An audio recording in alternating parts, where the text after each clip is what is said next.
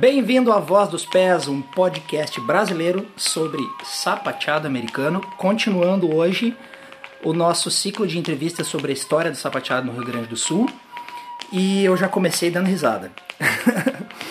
Porque eu tô aqui hoje com Leonardo Stenzel, né? O Léo Stenzel, que é um cara que eu conheço há muitos anos, que tá por aí sapateando a minha volta nos mais variados lugares, assim, desde que eu me conheço por gente, desde que eu começo a sapatear também.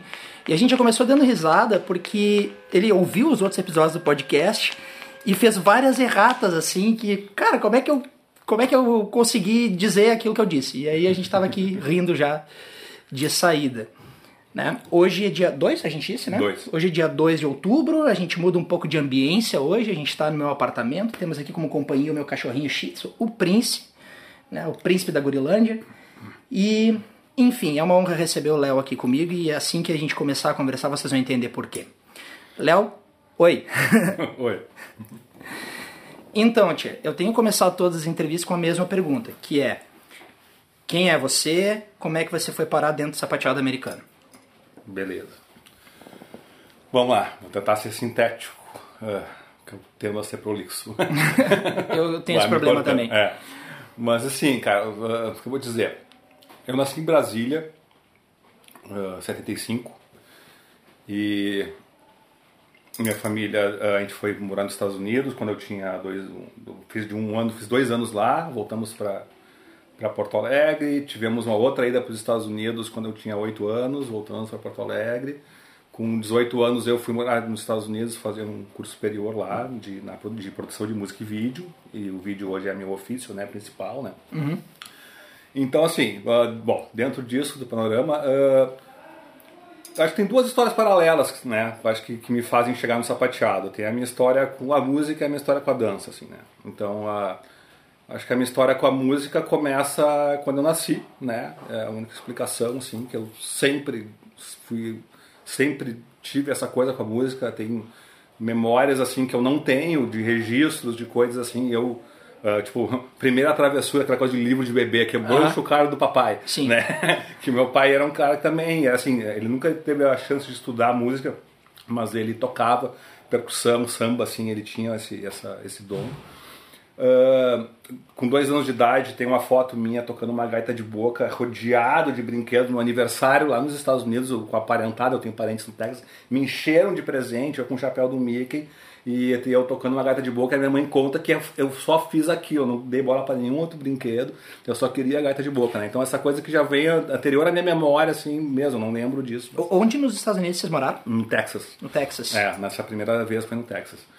E que é onde eu tenho parentes, na verdade, né? Minha família tem parentes. eh, bom, enfim. E aí, assim, a- uma das memórias que eu tenho muito, assim, vivas, com 5 anos de idade, foi quando eu fui na aula de piano da minha irmã. E eu, quando vi aquilo, assim, foi alucinante, assim. Eu tenho essa memória muito, assim, eu disse, eu, eu preciso fazer isso, né? Eu não sei isso o que, que eu fiz, se eu enchi os tacos da minha mãe, ou se ela viu aquilo, que ela me botou na aula de piano, mas eu não, não pude manter.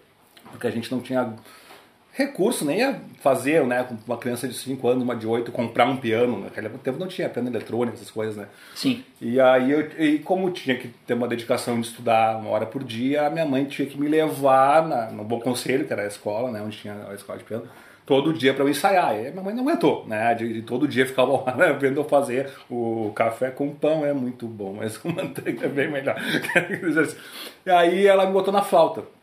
E caiu, Flauta doce. Flauta doce, que aí o professor vinha em casa e tal, enfim. Aí, bom, a história da minha vida. Assim, eu, eu toquei flauta por muito tempo, eu entrei no projeto Prelúdio da URGS, depois fui para a Orquestra Infanto Juvenil da URGS, né? Toquei muito, me apresentei, viajei com a orquestra. Depois, eh, no, proje- no projeto, eles pediam, dentro do projeto, eu pedi tocar violão, né? Teoria, solfejo, tudo coisa de sempre. Eles pediam depois que a gente trocasse instrumento, porque o flauta doce tem um limite, assim, né? Aí, aí eu fui pro saxofone, porque é um instrumento que meu pai gostava, assim, uma coisa meio que pra agradar ele. Mas eu toquei por um bom tempo, aí nessa época eu aí saí um pouco da música clássica, naveguei um pouquinho no jazz, fiz aula com o Paulinho Latavelha, saxofonista, né, conceituado aqui. E enfim, mas chegou um ponto que aí o rock bateu, né? Eu tinha meus amigos da rua, a gente queria ter uma banda. E a gente sonhava em ter uma banda, a gente, alguns tocavam, outros não tocavam, outros sonhavam em tocar. Aí tinha um que tinha um que era que era ele era uh, afilhado de um grande baterista carioca e tal que prometia para ele uma bateria que nunca via. Então a gente, ah, o dia que chegasse a bateria a gente vai ter a nossa banda. E aí nunca via, eu me irritei, eu trabalhava nessa época já pro meu pai, ganhava um troquinho e comprei uma bateria e formamos a nossa banda, os Nascidos por Engano, que era uma banda que a gente, de punk rock. Nascidos por Engano! É, nome cunhado pela minha irmã. E que aí nós tocamos aí por muito tempo, enfim. Toquei nessa banda até ir viajar para os Estados Unidos, fazer a minha formação lá.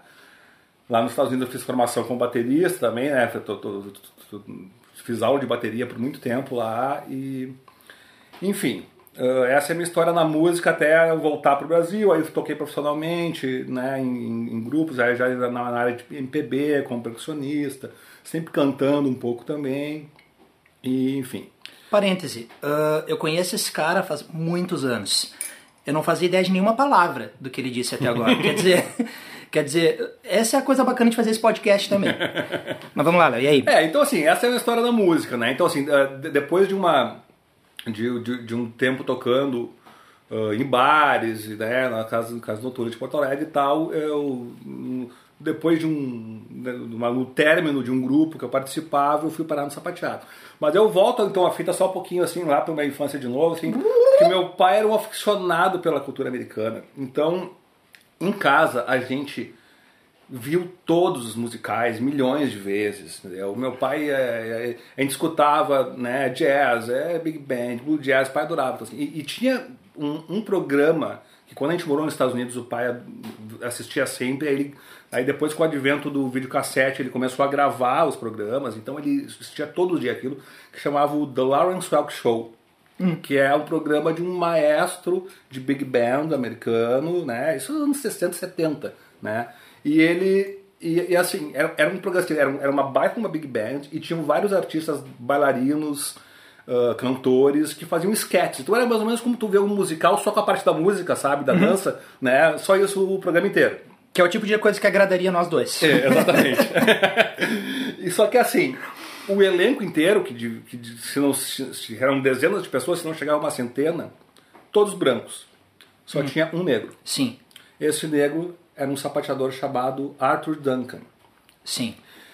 Que era um, um Hoover, né? Ele apareceu inclusive no, no, filme aquele depois com o Sammy Davis e com o Gregory Hines, naquele Sim. duelo, naquele filme, né? Ele, ele aparece naquele filme. Tepe a Dança de Duas Vidas. Né? Isso. E, cara, assim, ó, quando aparecia esse cara, a família já sabia, eles me chamavam. Leonardo, o sapateador vai aparecer. E eu ia lá para ver o Arthur Duncan. Então, isso desde criança eu já tinha essa coisa com o sapateado né, de, de, dessa admiração pelo Arthur Duncan. Depois, mais velho, uh, eu me lembro quando eu morava nos Estados Unidos, já com uns 18, 19 anos, eu, eu assisti o Sol da Meia-Noite. Sim. E aí o Gregory Hines tem aquela cena que, que, ele, que ele põe a fita ali do, de uma, que ele acha uma fita do Baryshnikov e ele, e ele começa a improvisar ali. Na, na... Cara, a, quando eu assisti aquilo, eu dizia assim, para mim mesmo, eu dizia, eu posso fazer isso. Esse é meu sentimento. Não era só uma coisa de admiração, uma coisa eu posso fazer isso. Porque eu já era baterista e eu já tinha essa coisa com sapateado, eu gostava de dançar em festa, coisa assim, sempre fui. Eu, eu vivi o auge do breakdance nos Estados Unidos, quando o Michael Jackson estourou. Num tempo que eu estava em escola pública lá, num tempo que dançar break na escola era como jogar futebol na escola aqui, entendeu? Sim. Né? Então, assim. E tudo isso sendo uma pessoa que presta atenção em música, né? Isso, exato. Que potencializa tudo isso, né? Perfeito. Então tinha essa coisa da dança já em mim também. E aí, desde essa, dessa época, eu tinha esse desejo de fazer sapateado, mas assim, nunca botava isso em prática, até porque eu achava que em Porto Alegre não tinha sapateado. Eu, eu, minhas irmãs tinham feito aula de sapateado, mas eu achava que era só naquele esquema que a Naira contou no, aqui no contigo, né? Eh, de aqueles 15 minutos de sapateado na aula de balé. Né? Parêntese. Ainda há gente que acha que não existe sapateado em Porto Alegre 20 e tantos anos depois, tá? É, Como é que é. a gente resolve isso? Pois Mas é. enfim. É boa, boa pergunta. E, e aí? E então, e aí com 26 anos de idade, me dá um negócio, eu digo, eu vou procurar uma aula de sapateado, deve ter. E aí, enfim, olhei na, na, na lista telefônica e encontrei um, um lugar chamado. Crianças. é, boa, boa. Lista telefônica é um livro que hoje em dia a gente usa para apoiar outras coisas, nivelar a mesa e tudo mais, mas é um livro muito grande onde tinha endereços de telefones. Por quê? Porque não tinha Google. Isso. Houve um tempo em que não havia Google e as pessoas se orientavam no mundo. Exatamente, Enfim. viver. E aí encontrei um lugar chamado Estúdio Sapateado Claudete Ruschel. E fui para lá. Liguei muito constrangido para o estúdio, estúdio Sapateado, achando que era um lugar de meninas de 5 a 10 anos de idade. e para minha surpresa, ela dava aula só para adultos, muitos homens, né? E, e eu me encaixei muito bem, assim. E, e, e, e, assim, e aquele sentimento do eu posso fazer isso, já na primeira aula eu. Pintou. É, eu, sabe? Então, assim, né? E ela própria me lembra de, de olhar para mim, tu nunca dançou sapateado? Eu, deixa deixa eu fazer um, um parêntese em relação a isso, né? Eu, eu e o Léo já interagimos em função do sapateado em diversas ocasiões mas pouquíssimas vezes a gente interagiu estando na mesma escola, fazendo a mesma aula ou um dando aula pro outro. Sim, e é muito louco porque ele começou na Claudete Ruschel, eu muitos anos depois vim a trabalhar com a Claudete Ruschel e a gente uhum. simplesmente não se topou. Não se topou lá. né? E a Claudete, inclusive, é uma pessoa que eu gostaria muito de entrevistar para esse podcast. Eu venho, tô, a minha lista ela só aumenta, assim, de pessoas que eu gostaria de. Ela é uma senhora hoje em dia, acredito que nos seus 93, 94 anos, por aí. Né? Ela dá aula numa casa belíssima. Que bairro é aquilo ali? É Auxiliadora, eu acho, né? Não, cara, eu acho que é aquilo ali. É mais, é, é mais para cima. Enfim, assim, ela, ela, ela, tem uma casa lindíssima numa zona nobre de Porto Alegre. Petrópolis, talvez. E nessa casa tem uma garagem que ela colocou chão, colocou espelho e, e colocou. Ela tem uns pôsteres antiquíssimos do tempo que os musicais eram lançados. Né? Então ela tem pôsteres originais de musicais da década de 60, 70. E eu não faço ideia da formação dela. Então eu vou, eu vou dar um é, jeito de procurar ela também. A, a, a Naira comentou aquele dia sobre o método Al Gilbert. Uhum. Né? Eu acho que é esse método que a, que a Claudete dava na aula. Uhum. E eu acho que sim, eu vi essas é. fitas por lá também. Isso. E assim, então. Uh, cara, assim, em um ano de Claudete, assim, eu avancei muito, assim, com muita gana, assim, sabe? E, e assim, eu tinha um e, assim, avancei ao ponto de chegar assim, de, de querer algo a mais, entendeu? Porque, Sim. claro, uh, uh, a Claudete, ela vem de uma outra história, né? De tudo que já se conversou, né? Sobre de Marquini e tal, ela tem uma outra formação mesmo, né? Exatamente, né? ela, ela é uma outra ramificação. Outra ramificação. E, e dentro da, daquele método ali chegou um ponto que eu disse eh, que eu olhava coisas que eu assistia e aquela minha vontade de dançar como o Gregory Reis naquela cena do Sol da Meia-Noite eu chegou um ponto que eu senti, eu acho que por aqui eu não vou chegar lá, entendeu? E a gente tinha, eu tinha um colega, né, uh, que dançava lá, o João, eu não me lembro sobre o sobrenome dele, é um cara interessante de se ter contato, talvez a Glenda tenha o contato dele, ou é a própria Heloísa. Porque esse cara começou a ser sapateado com outra pessoa. Que tal, que, que, que, cara, eu não dançava na época, assim, eu tava começando sapateado num, num evento, teve um evento que a Glenda fez, que homenageou o professor do João. Como sendo talvez o, o primeiro. primeiro. professor aqui Nesse do número ele fez um, um, um número todo de, de fraco, gravadíssimo, assoviando e sapateando junto. Sim, tá, eu preciso catar esse nome. É, exato. Isso é uma coisa que eu lembrei escutando o podcast aqui, que eu tinha que te dizer. Sim. Então, assim, e aí eu falando com o João, e ele vendo essa minha vontade de avançar mais, e aí eu disse, João, tem mais alguém aqui, né, no Rio Grande do Sul, né? Ele falou, tem, tem. Aí, claro, ele não, ele não quis, assim, indicar uma escola, sabe? Escancarar. É, até por uma coisa, né? De, ética. É, ética, né? Mas ele falou um nome pra mim, ele falou um nome Heloísa Bertoli. Né, que ó, apareceu de novo.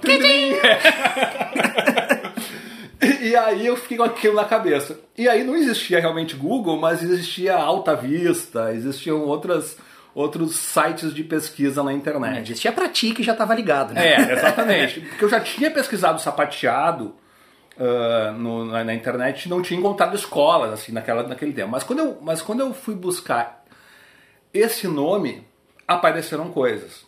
Uhum. E aí eu cheguei no, num lugar chamado Espaço Dança e Memória, que ficava bem pertinho da casa dos meus pais, aonde na época eu estava morando de novo, não me lembro por quê, né? Aquelas coisas que a gente volta por causa dos pais de vez em quando. E, e eu disse, bah, do lado ali, Fui. vou lá conhecer. E ah, conheci então a Glenda, Glenda Duarte, né? Ah, assisti uma aula de intermediário e antes de ela dar aula, ela conversou comigo, disse que eu vinha da Claudete e tal, ela perguntou, eu, eu disse, ah, eu disse que eu era um sapateador avançado, porque na Claudete eu era um sapateador avançado, Sim. né? E ela, ah, tal, eu não tenho uma turma de avançado no momento, eu tenho só, né, essa, essa uma turma de intermediário e tal, mas se tu quiser mesmo fazer uma aula de avançado, eu posso falar com a Heloísa Bertoli, porque eu também estou precisando fazer aula.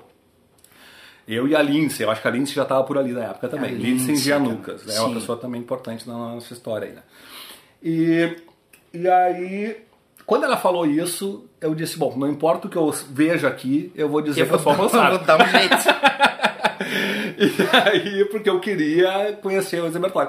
E aí, essa história eu contei já pra, pra Luísa, contei pra Glenda, depois muitas vezes já também a gente conversou sobre isso. E aí, ah, ah, assisti a aula e assim, também ah, não tive também a noção de ser tão difícil a aula que eu estava assistindo. Mas Sim. era pra mim. Mas eu não tive essa noção. E aí, quando terminou a aula, eu disse pra, pra, pra ah, não, acho que eu preciso de uma coisa mais avançada. Aí ela, não, tá bom, eu vou chamar a Heloísa então pra dar uma aula pra nós. Aí eu com um ano de sapateado, né, cara, assim, cara de pau. Aí marcamos, e aí eu fui fazer a aula de, minha primeira aula de sapateado avançado com a Heloísa, como colegas, a Glenda Duarte, já professora formada, Sim. né, e, tá- e a Lindsay, que também já era uma sapateadora de anos e tal. Inclusive por ser aluna da Heloísa, né? Exatamente. Formada com Isso, Heloísa, que tinha vindo de- do Rio, de Rio Grande e estava morando em Porto Alegre. Tá, então isso aí é o final da década de 90 já. Isso. É, não, acho que não, já era 2000 isso aí. É? Acho que já era 2000. É. E aí eu cheguei lá, fui fazer essa aula e, bom, né, ah, resumindo, terminou a aula eu disse, bom, só vou esperar ela dizer pra mim que eu não me encaixo aqui, né, pra eu procurar uma aula mais básica e tal, né.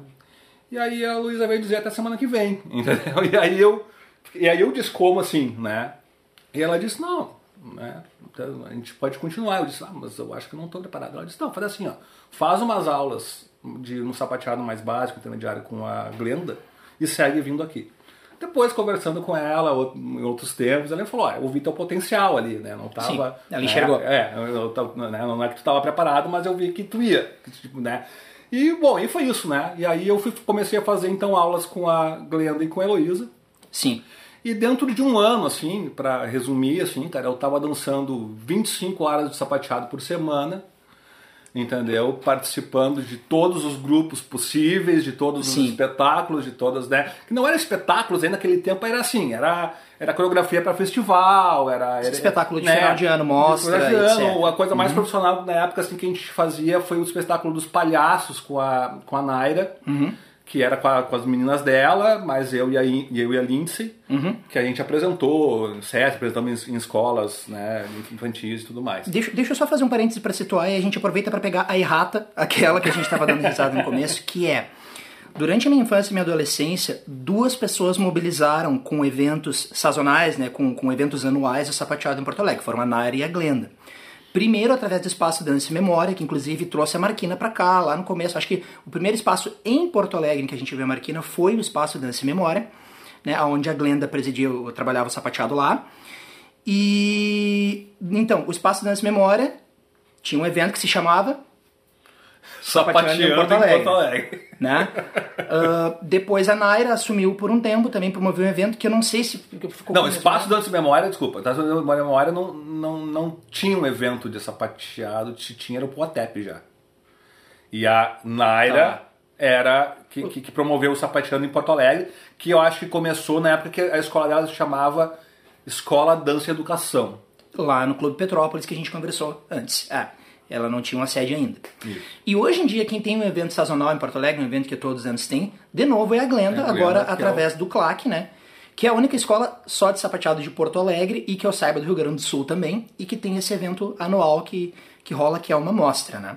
Que esse sim se chama Poatep. Poatep. É, sem É. sombra de dúvida. Sim. Mas aí, Léo, É, tá, enfim. Vamos lá, onde que a gente parou? Então, então tá, eu tava dançando 25 horas por semana, participando de tudo que eu podia, avancei muito tecnicamente, eu acho que naquele tempo, pro nível que... que porque assim, eu, eu, eu enxergo o sapateado nosso aqui, que ele, né, assim, ele, eu consegui acompanhar ele um tempo, né? E depois chegou uma hora que vocês, né? assim, foi uma coisa. E eu vejo assim que, sei lá, eu vou pegar assim, cara. Por que tu me chamou aqui, né? Uhum. Entendeu? Claro, claro que eu, eu tenho história para contar, eu participei dessa história toda, mas eu, eu, eu, eu fiquei pensando isso. Ah, por que, que o, o povo do sapateado me considera, né? sabe? E eu vejo que me considera mesmo, né? E eu fico pensando, porque eu não sou um grande sapateador, eu não sou, eu, eu dei aula já, mas eu não sou um professor, eu não sou um profissional da área, eu não vivo disso, né? E, e eu acho assim, cara, eu acho que, que por um tempo, que foi um pouco né, depois dessa época, eu acho que assim, eu tinha um nível de sapateado que ainda, por, por mais que tecnicamente fosse abaixo da, dessa turma que já vinha fazendo sapateado desde criança e tudo mais, é, é, mas eu tinha uma coisa da maturidade, né? Eu cheguei, de, eu cheguei já madura, eu tinha uma bagagem que vinha da música, eu tinha, então eu tinha, eu, eu não tinha vergonha de dar minha cara para bater e eu acho que num certo momento eu comecei a abrir algumas portas, entendeu? Sim. Né, pro sapateado por ter essa coisa, assim, entendeu? Então, assim, eu acredito em mim, eu acho que eu sei fazer. E tive madrinhas, né, cara? Eu tinha a Elo, tinha a Glenda, tinha a Naira, que apostavam muito em mim e, e me colocavam em coisas, me indicavam e tal. Então, depois desse tempo, eu comecei a fazer muita coisa, assim. E.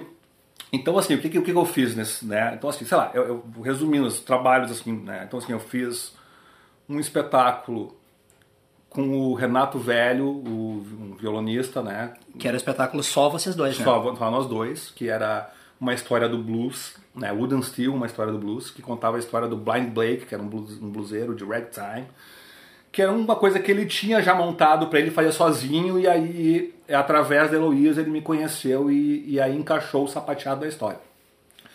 E que, sei lá, eu acho que naquele tempo eu não tinha visto nada ainda assim, sabe? da gente ter feito alguma coisa assim, né? Não sei. Não, então, foi antes. É, foi antes de tudo. É, eu acho que os pés da cabeça veio depois disso. O único espetáculo profissional, com o nível profissional que aconteceu antes do teu, que eu esteja informado, foi um espetáculo da Raquel Capeleto, com a Viviane Jugueiro cantando, e com a Delamir Neto, que é um super baixista de, de jazz aqui de Porto Alegre, uh, fazendo, naturalmente, baixo, né? e que era uma releitura de grandes clássicos do jazz com sapateado americano, e a Raquel que tem toda aquela questão cênica também, muito forte, né? Além de ser uma baita figurinista. A única coisa que eu me lembro antes do teu trabalho, e muito antes, foi esse espetáculo da Raquel, que para falar a verdade não lembro o nome agora. Sim. Mas enfim, e aí teve este. É, aí assim, teve outros músicos que eu interagi depois, assim, né? Então não tô indo numa ordem cronológica, mas assim, o Felipe Lua, que foi um grande baterista brasileiro que depois começou a fazer um trabalho como músico autoral, cantor, tudo mais, que no lançamento do primeiro CD dele ele me chamou para sapatear. Então tem uma faixa do CD que tem sapateado, que é o sapateando. Depois tem até um clipe musical e tal. Uh, e aí eu, com ele eu participei de alguns, de alguns shows também, né, sapateando. E inclusive o Wick Gomes, que era um grande parceiro dele também, que ele tocava pro Wick, no espetáculo, Uh, dividiu o palco comigo algumas vezes e eu tenho impressão, talvez a Gabi possa confirmar isso com o Ike, de que foi ali que despertou o é, o start dele querer ter um sapateador no, no espetáculo dele. Uh, para quem não situa Ike Gomes muito bem, meu ouvinte aí provavelmente situará Tangos e Tragédias, que é um sucesso nacional, né? Então o Ike Gomes é um dos dois que fazia o espetáculo Tangos e Tragédias.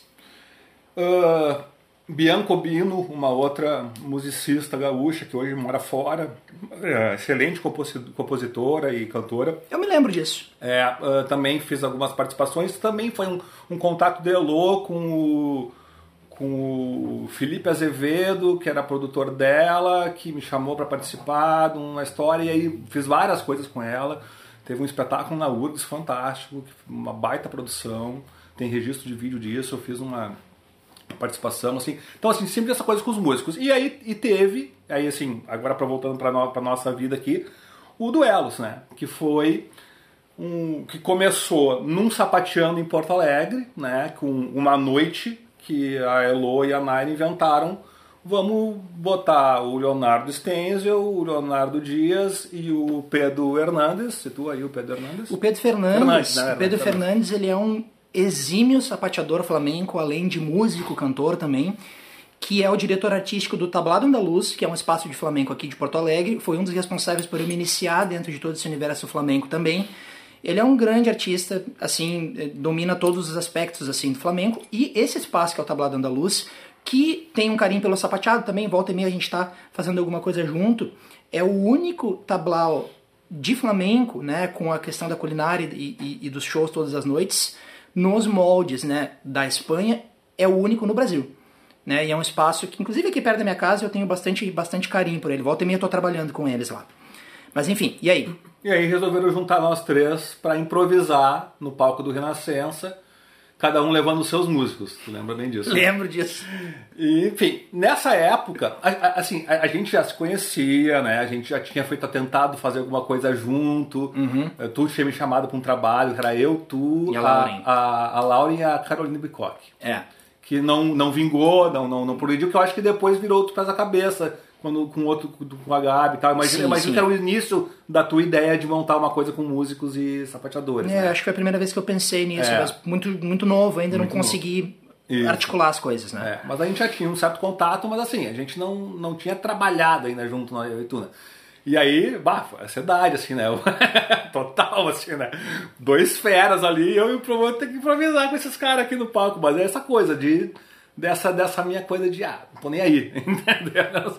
Vou lá, vou lá e que acontece, né? E vocês foram muito, muito legais comigo. Ah, tá, ok, ok. e aí, e assim, e que foi o Duelos, primeira edição, digamos assim, dentro do evento do Duelos, né? Nessa época, assim, eu já tinha esse gosto muito grande pelo improviso, que na verdade, assim, quando eu vi o Gregory Reis dançando, voltando lá, né? Uh, uh, com aquela fita do Baryshnikov naquele filme, eu, eu, sabia que aquilo era um improviso, né? Aquilo, por mais que fosse cena, né? não sendo filme, né? E era aquilo que eu queria. Quando eu entrei pro sapateado, eu queria fazer aquilo. Eu quero botar uma música e tocar com meus pés. Uhum. Né? Então, assim, eu já tinha esse gosto pelo, pelo improviso. eu já tinha feito uma oficina com aí, aí, antes tu falou por que, que eu te chamei aqui, né? Uma das razões, né? Já que tu minimizou completamente a coisa ali, né? Uma das razões é justamente porque de toda a minha caminhada aqui dentro de Porto Alegre, especialmente, né? Agora que eu estou começando a ter contato com o sapateado mais de fora, no sentido de, de realmente ter companhias e, e mentes afins, assim, fora de Porto Alegre, né? Talvez... Não, com certeza.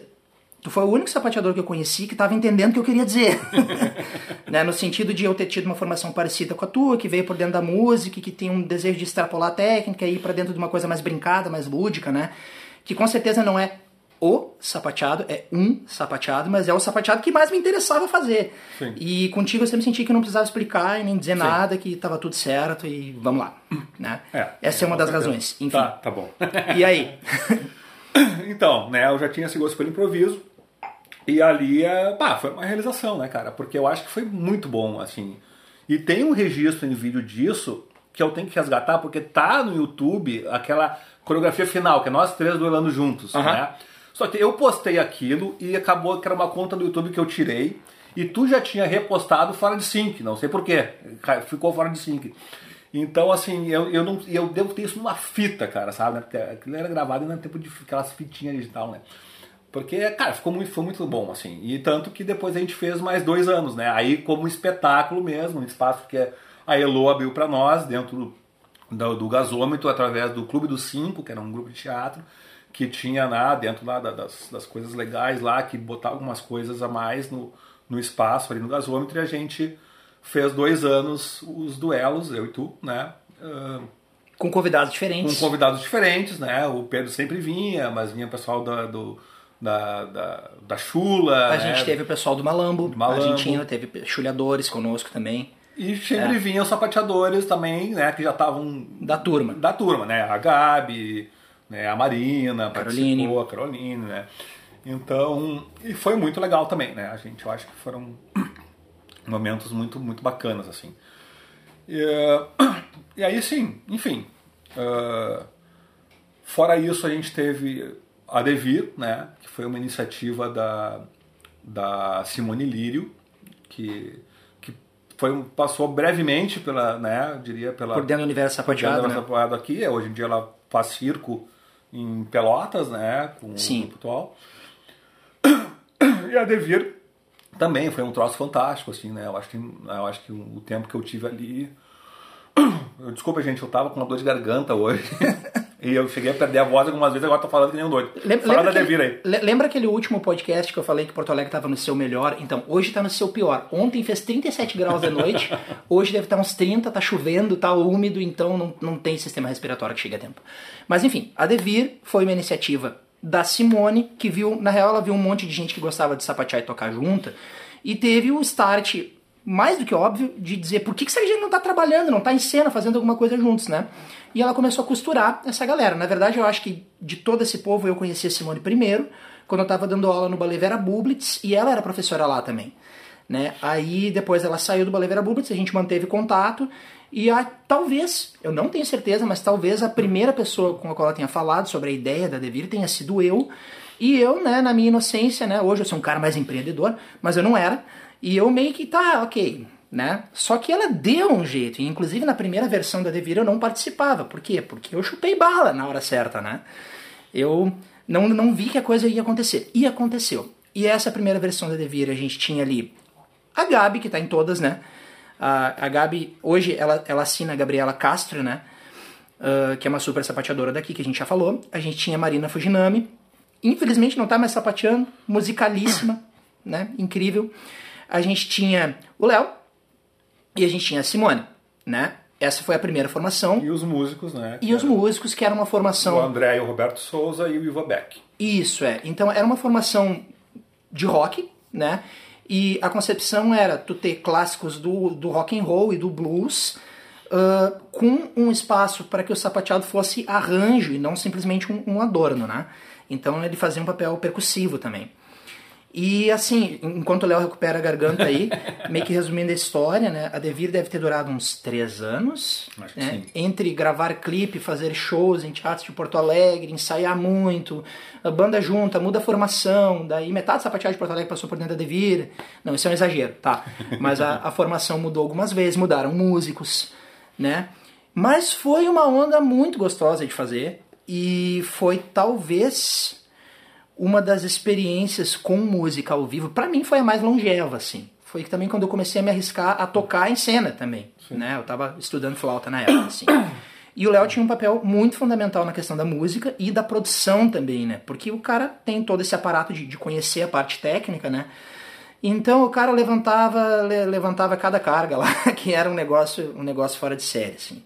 Questão de som, questão de captação, questão de, de vídeo, enfim. E aí, Léo, é, e foi um espaço também, eu acho que o primeiro, assim, uh, da, da minha vida musical, onde eu tive um espaço como cantor, assim, bem destacado também, assim, né? Que não, é, não tinha, não era todas as músicas que... Eram poucas músicas que eu cantava, mas assim, foi a, prim, foi a primeira vez que eu fui um performance de cantor de palco, assim, né? Sim. Que foi uma experiência muito legal também, que o sapateado me trouxe, né? Então o sapateado me trouxe tanta coisa boa, né? E assim, mais isso, né? Uhum. Porque eu sempre fui muito inseguro para cantar. E o sapateado aí me deu essa oportunidade, assim, através da Devir, o pessoal me disse, tipo, não, vamos lá, e, e sei lá, foi muito, foi muito legal isso também, assim. E, enfim, e aí eu acho que a gente pode falar de Rotinoy, que eu acho que tu queria falar disso. Sim, eu queria muito falar de Rotinoy. a gente já introduziu o tema no último episódio, que é a, a Naira Navroski, a, a, a, que foi aqui o gatilho dessa questão do Rotinoy, que foi uma loucura que a gente inventou de juntar todos os profissionais, ou pelo menos os profissionais que se relacionavam minimamente em Porto Alegre naquela época ali, e vamos fazer um musical com todos os alunos de todo mundo, e todos os professores, e todo mundo coreografa, todo mundo faz tudo. A Naira deu o start, de acordo com ela contou na história, né, ela não esperava que fossem topar, mas no dia seguinte a Heloísa já estava lá produzindo, e não sei o que, falei com todo mundo. E aí, uh, eu e o Léo, no meio dessa função toda, que a gente teve coreografias da Glenda, coreografias da Heloísa, coreografias da Gabi, né? A gente teve uma direção cênica que meio que todo mundo passou por algum pitaco, né? Porque é inevitável um processo coletivo desse tamanho, com a gente trabalhando isolados, cada um em uma escola. A gente teve a Luísa Carnas dançando, acho que ela está nos Estados Unidos agora, né? É. Então, um trabalho muito legal, inclusive, um, de, de, de pesquisa, de movimento e tal, dentro do sapateado. Mas enfim, para não perder o assunto, eu e o Léo acabamos ficando muito perto nessa montagem do Rotinoia, porque ele roteirizou e eu compus a trilha. Né? Então, muito do que acabava acontecendo na história uh, se dava nesse nosso diálogo que incrivelmente fluía muito bem, assim, como quando a gente sapateia junto. Enfim. E aí, Tia? É, e assim, a concepção da história a gente montou junto, né? Numa pizzaria ali no, na Cidade Baixa. Eu não me lembro Então, disso. Tá, minha esposa estava junto também, a gente sentou para comer uma pizza e a gente ali concebeu o, o núcleo da ideia, né? Juntos. E aí se afastamos, acho que a gente ficou. levou um- Semanas. É, semanas e eu num, num lapso assim de inspiração, numa tarde, Ah, escrevi o roteiro. Isso eu me lembro de ter mandado um e-mail É. com esse lapso. E aí, e assim, e, e- no roteiro eu já tinha o papel de todo mundo, assim, né? Já tava e ninguém questionou. Sim, né? os, os papéis foram compostos para as pessoas. Né? Isso. É. E foi assim, né? Agora assim, cara, tem uma, uma coisa que assim, eu, que não sei se é uma errata, mas assim, eu acho que eu também, eu, eu, eu, eu acho que eu, como eu não tenho o rabo preso com ninguém, eu acho que eu também posso falar algumas coisas, porque assim, ah, na- nas outras entrevistas que eu escutei, assim, é- essa coisa mágica de que nós somos todo um povo unido só e que tudo é maravilha, nem sempre foi bem assim. Não, há atritos, é, claro que há é. atritos. Então, assim, eu, eu, eu, eu nem fico por dentro dele. Mas, assim, quando eu entrei no sapateado, por exemplo, a gente não se falava. Né? Então, assim, eu me lembro que o, o espaço que eu tava não comunicava muito com o espaço que tu tava. Depois isso mudou, eu não sei porque que não comunicava, depois não sei porque que passou a comunicar. Mas, assim, ah, tem, a- tem, tem essas coisas. Então, assim, essa coisa do, do Rotinoy de, de juntar todo mundo não foi tão mágico quanto a, a, a Naira falou. Claro, talvez para ela tenha sido, né? Porque ela pintou a Sim. ideia e acabou no lugar. Mas teve articulações, né? E eu, eu vejo assim, eu acho que. Eu, por que eu tô tocando nesse assunto? Porque eu acho que o, o grande barato desse. Eu, eu- cara, o espetáculo eu achei, eu acho que foi fantástico, mas assim, o grande barato foi de estar todo mundo junto. Conseguir, apesar de. É, exatamente, porque não é tão fácil juntar todo mundo, sabe? É, Então, assim, ali ah, aconteceu. E eu não sei se volta a acontecer nessa Sim, geração. sim. Entendeu? Sabe? Eu acho que é isso importante para as próximas gerações aí, entendeu? É ter essa consciência assim, do que, que foi. de como foi legal e do que foi possível produzir com, com essa união, sabe? Porque eu acho assim, a Naira é uma pessoa que eu vejo que, assim, que sempre batalhou por isso. Sim, era né? muito agregadora. É, exatamente. Então, assim. Então eu acho que é, é importante se tocar nesse assunto, assim, sabe? De, eu acho que dá, sei lá, dá essa alfinetada em todo mundo também, assim, olha, quando a gente se junta, saem coisas fantásticas, entendeu? Eu entendo que existem razões para não estar junto, mas existem razões para estar junto também. Sim. E sempre que a gente puder promover coisas, né? Eu falo a gente, eu mesmo afastado e tal, mas enfim, né? ah, promover coisas que agregam, acho que, sabe, eu vou estar lá e eu vou Eu, estar eu acho que essa é uma mensagem universal. Eu acho que, que isso diz para, inclusive em função de conversas que eu, que eu venho tendo com outras pessoas, assim, eu acho que é uma, é uma um toque que vai que ressoa para qualquer pessoa que ouvir, assim, especialmente se for uma pessoa de dentro desse meio da dança ou, ou da arte, assim. E isso me leva Ó, está chegando a minha esposa aqui no apartamento. vai- vocês vão ver essa porta abrindo no momento. Prince está balançando o rabinho, comemorando. Pode entrar, mano. Ih, peraí, deixa eu abrir a porta ali. Pronto, instalada, excelentíssima dentro de casa. Então, ahn, só retomando, essa. Eu acho que tu minimizou quando tu falou assim de por que, que eu te chamei, porque isso é uma percepção que eu tenho que, como a Naira, tu também conseguiu ser essa pessoa que circulou por todos esses espaços e continua circulando por todos esses espaços, se não por uma razão por outra.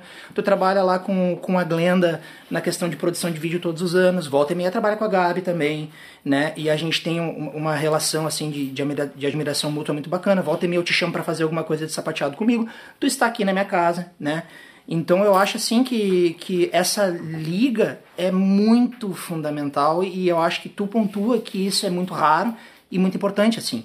E não é também o cara se colocar numa posição de superioridade e dizer que isso é simples e dizer que isso é fácil, mas minimamente afirmar que isso é desejável, né? Que é uma coisa que a gente deveria trabalhar por, né? De, de agregar as forças. Inclusive porque, porque, já que a gente entrou nesse assunto, os profissionais de Porto Alegre uh, do sapateado, eles têm perfis muito diferentes. Muito. Inclusive, tu for pegar, por exemplo, a Gabriela, que se criou comigo com a mesma professora, teve cinco anos de formação comum, ela tem um trabalho que se relaciona muito pouco com o meu. Isso é bárbaro, né? Isso é espetacular, assim, a gente, a gente perde por interagir tão pouco, na verdade. E aí teve o Rotinoia. Só me diz uma coisa, me dá o plot do Rotinoia brevemente, assim. Tá. Uh, é a história de uma cidade onde as pessoas estão meio que hipnotizadas por um mundo de correria, de pressa, onde elas têm que estar produzindo algo sem mesmo entender o porquê. E isso tudo, na verdade, é uma é uma, é uma trama de um vilão, do qual eu fiz o papel, o Buzinel, que, que é o dono de uma fábrica de buzinas. E ele precisa daquele estresse porque as pessoas estressadas precisam usar aquelas buzinas. Então ele provoca isso. Então é um mundo onde as buzinas dominam. Sim, né? é um mundo distópico pra caramba. É isso. Né? E aí, só que tem um cara ali, o Arpejo, que foi o teu papel, que ele tem dentro dele uma coisa que ele guarda como segredo, que é a música. E, e ele não expõe aquilo porque ele entende que se ele revela aquilo, ele vai ser perseguido, porque a, a música pode estragar todos os planos deste vilão, porque quando as pessoas conheceram as músicas, elas certamente vão sair daquele, daquela, daquela hipnose, daquela. É. Então, e graças a, a uma outra personagem, que era a Líria, pela Feita pela Luísa Carnes. Isso. Que é, a, que é a, a personagem pelo qual o Arpejo se apaixona. Para salvar, salvar ela, ele acaba expondo a questão da, da música. Né? Então, no momento que, ela, que ela, ela, ela vê ele tocando, e aí tudo mais, eles têm um romance, e aí uh, em algum momento ele resolve uh, uh, salvar então toda, todo aquele grupo de, de operários que tem ali na fábrica e tal, com a música, e é bem sucedido, e no fim, aí tem o, tem, tem o, o Buzinel tem as capangas dele, né, uh, e aí, que eram papéis, papéis da Camila e da, e da Gabi, né, que era a Minerva e a Mirita. era, é, é, é, era um espetáculo, assim, cômico, né, era Sim. uma coisa é, até bastante infantil, as crianças adoraram, assim, né, e assim... É, mas enfim, mas tem uma mensagem profunda por trás, né? Sim. E, e, e, aí, no fim, né, tanto a Minerva e a Mirita acabam se rendendo à música, como o Buzinel, bem lá no final da história também, né? E aí acaba tudo numa grande festa. Um happy end absoluto. Um happy end, assim. aquela uma coreografia da Elo, bem estilo Heloísa Bertoli mesmo, assim, super musical, super pra cima. E é isso, o espetáculo teve a cara de todo mundo, né? Sim. Foi muito lindo, assim. E né? era muito legal porque tu, tu via as transições de coreografia para coreografia, cada trecho foi criado por um coreógrafo diferente, assim. E tu via a, a marca dos estilos coreográficos uh, muito claramente à medida que o, que o número ia, que, que o espetáculo ia se desenvolvendo, se transformando, assim. Então, quando tu diz que era um grande finale a la Heloísa, isso é muito categórico, assim. Sim. É muito legal de e, pensar e, no, e, e, na coreografia final, se eu não me engano, tinham 40 sapateadores em cima do palco. Sim, de pelo menos seis espaços de Porto Alegre. Sim. É, enquanto, é. enquanto a gente está comentando isso, eu estou pensando nos meus alunos de agora, com os quais eu tenho desenvolvido trabalho e tal, especialmente meu grupo de avançado, que não viu isso, ou viu muito de longe, porque estava recém tomando contato, assim. E aí eu me lembro do seguinte, que eu afirmei ou perguntei para Nélia se havia vídeo, ela fez uma pergunta, ela me disse, ah, eu acho que tem um vídeo em tal lugar, e imediatamente tu me mandou mensagem, como assim não tem vídeo? Tem vídeo, eu postei no YouTube tantos anos atrás, então prometo que eu estou postando, quando eu postar esse episódio no ar, o link do YouTube do Rotinol estará lá, para você criança que quer tomar contato com a história do sapateado de Porto Alegre. Ah, show. E aí, tia, acabamos com o Rotinóia? é, não sei como é que tá o nosso tempo aí, mas... Uh mas enfim, eu acho que assim, é, foi, foi o, para mim, é, o que eu levo, esse é o grande momento, eu acho, da minha história no sapateado. Assim, eu, eu tenho, eu levei um prêmio que alguém tinha que levar, né? e, e, como tu mesmo falou, eu acho que foi justo mesmo, porque eu, eu, eu assim, eu acho que eu acho que talvez não tivesse acontecido se eu não tivesse lá né? Porque eu não tenho a menor dúvida né, disso. Eu, acho que talvez por, por essa coisa agregadora que tu disse que eu tenho mesmo, por estar circulando em todos os espaços, uh, por eu ter quisto muito que acontecesse e eu ter me esforçado para isso, né? Sim. E por ter feito uh, o roteiro e tal, né? Mas também, também outras pessoas não tivessem, não teria acontecido, né? Mas enfim. Uh, Bem, tá lá em casa o prêmio, eu, tô feliz, eu fiquei feliz com ele. Mas, que, foi, assim, que foi pelo roteiro, desse claro, né? É, que foi pelo roteiro, porque na verdade o espetáculo não podia ser indicado, né? É, então assim, porque obviamente tinha júris né, do, do, do, do prêmio que estavam no espetáculo, impossível não ter, né? Sim, a gente no é uma momento que a gente tava, pequena, né? É, exatamente, então assim, como o espetáculo não podia ser indicado, porque senão o júri estaria indicando um espetáculo do qual ele participou, né? Tinha que indicar pessoas, então, né? Aí poderia indicar pessoas que estavam, né? E aí foi, foi indicado eu e a Naira, nós dois, os dois mereceriam ganhar, mas enfim. E aí eu levei representando o pessoal. E assim, mas eu, eu, eu é isso para mim assim, né? Então assim, é mais que esse prêmio, assim, o prêmio para mim é, é ter acontecido, né? Claro. E para mim é isso que que eu acho que assim, é o grande momento para mim assim mesmo, sabe? E depois disso aí, eu, eu, a gente segue fazendo coisas, né? Tu me chama, eu vou lá, a gente brinca do palco. Eu depois disso ainda dei aula de sapateado na, na escola da Nária, foi uma experiência muito legal. Eu trabalhei um ano com as crianças ali, né? Que são os teus alunos agora. Exato. No último episódio a gente falou das crianças sabonete, né? As crianças que passaram pelos profs de Porto Alegre. Então, dessas crianças que a gente está falando agora. É, e foi, eu acho que, assim, acho que tendo acreditar que eu deixei uma marca neles também. E foi muito bacana, mas eles eu acho que talvez deixaram uma marca maior em mim. Né? Sinto muita saudade, sinto, né? Eu não pude continuar por não conseguir conciliar com, com o resto, né? Com a minha profissão, minha produtora. Mas enfim, né? É isso, né? Não sei se tu tem mais alguma coisa que tu queira saber, mas... não, cara, eu acho que tá dito, assim, eu acho que disso, disso na verdade, eu, eu tô bem mexido com as coisas que tu disse, assim, não, foi uma, uma entrevista que além de me dar a conhecer coisas que eu não sabia, mexeu com coisas que eu venho refletindo, assim. E eu aproveito as coisas que tu disse, assim, para publicizar, né, deixar bem claro para qualquer pessoa que esteja ouvindo que no momento me preocupa como vai ser daqui para frente, né? Eu tenho tentado muito inserir os meus alunos que dão aula, que estão querendo se profissionalizar em escolas, porque a gente precisa crescer, a gente precisa fazer volume de gente. Né? É isso que vai nos dar, inclusive, poderio econômico para criar eventos de maior porte. Né? Eu sei que, que a Gabriela foi muito bem sucedida em colocar algumas alunas dela no mercado para trabalhar também, o que eu acho excepcional, acho muito importante. A Glenda também, eu sei que tem um pessoal uhum. lá. E isso tudo me faz feliz. E eu queria aproveitar que eu estou num espaço público, criado por mim mesmo, enfim, né? Mas tudo bem. Para dizer que nada me faria mais feliz agora do que a gente conseguir paletear alguma coisa juntos de novo.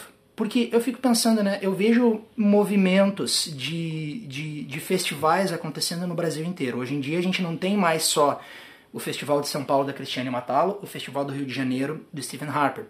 Tu tem uma galera que se formou e tu tem vários festivais de portes diferentes acontecendo em uma série de cidades. O, o circuito é muito maior. E eu tenho um desejo muito grande de que Porto Alegre possa sediar um festival desse tamanho mas eu sinceramente não vejo a menor possibilidade disso acontecer sem a gente agregar, né? Uhum. E sendo muito claro, assim, nada me deixaria mais feliz do que puxar a galera pra gente botar um festival em pé juntos, assim, poder trazer professores de fora, poder também valorizar o trabalho local, botar ele na cena, botar ele em evidência com um volume suficiente para que isso se faça ver e para a gente poder gerar nessa geração que está vindo aqui ficou meio cacofônico gerar e geração, enfim, mas o mesmo tipo de memória, de impacto na, na, memória que a gente teve quando teve outras pessoas fazendo isso por nós, né? Porque a minha, a minha sensação é que de tempos em tempos alguém tem que dar uma impulsionada com uma forma um pouco mais vigorosa, um pouco mais enérgica, para gerar esse tipo de marco que vai levar as pessoas a querer continuar. Né? E eu, bom, eu tenho uma hernia de disco, não sei quanto tempo eu vou sapatear, mas o poder da aula, né? Agora, essa semana aí tava aí capenga das pernas. A coitada da minha mulher que acabou de entrar no apartamento, passou a semana me cuidando aí, né? Não, a gente nunca sabe quanto a gente vai durar dentro do meio, né? E o sapateado é muito importante. Tanto é que eu tô aqui falando uma hora, né, contigo sobre isso, né? Então, vamos lá, gente, vamos lá. É, até até eu até para que essas novas, o pessoal da nova geração, né, tu falou, também porque porque o os líderes, digamos assim, né, de cada grupo, eles são responsáveis para fazer outras pessoas se conhecerem também. Sim, né? agregar. É, então, assim, é isso, né? Então, essas pessoas daqui a pouco nem, nem sabem, né? Assim, tu, eu sei, tu faz um esforço para isso também, com, com botando no Facebook lá um blog, né? Você, sabe? Então, essas, essas coisas também ajudam, assim, mas não, não, não mobiliza tanto quanto realmente fosse um Estar evento, junto. né? Estar junto, né? E eu ficaria muito feliz, por, apesar de eu estar afastado e tudo mais, porque eu vou dizer, seria, é, é- é- é juntar meus amigos, né? Porque assim, eu, eu, eu, eu então, até para finalizar com isso, assim, porque eu aproveitar o espaço, cara, eu vou dizer, os- as amizades que eu fiz no sapateado são as amizades mais sinceras que eu tenho, entendeu? Eu sou um cara muito família, não sou um cara de cultivar muitos amigos, assim, sabe? Ah, e, então, assim, a gente se vê de vez em quando, mas, mas assim, cara, eu considero realmente as pessoas do sapateado os meus melhores amigos tu, a Naira, a Elo, a Glenda são os meus amigos de verdade.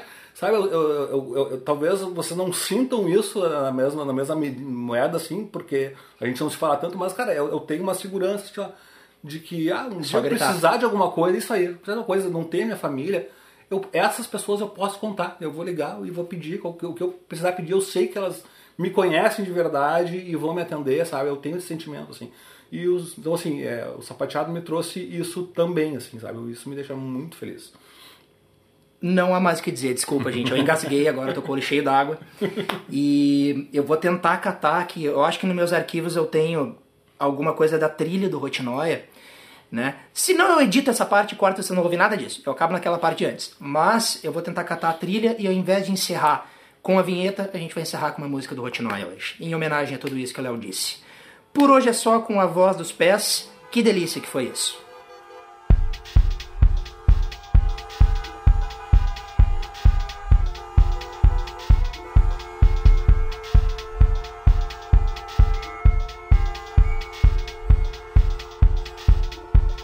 Nessa cidade a gente vive só com pressa.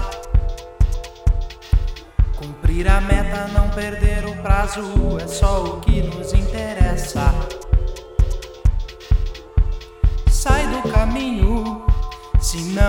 Passar por cima.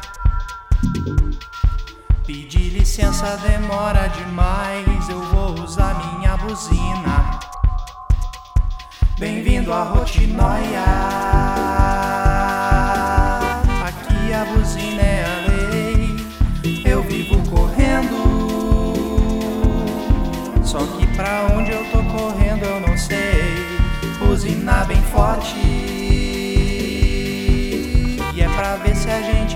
Se ouvir.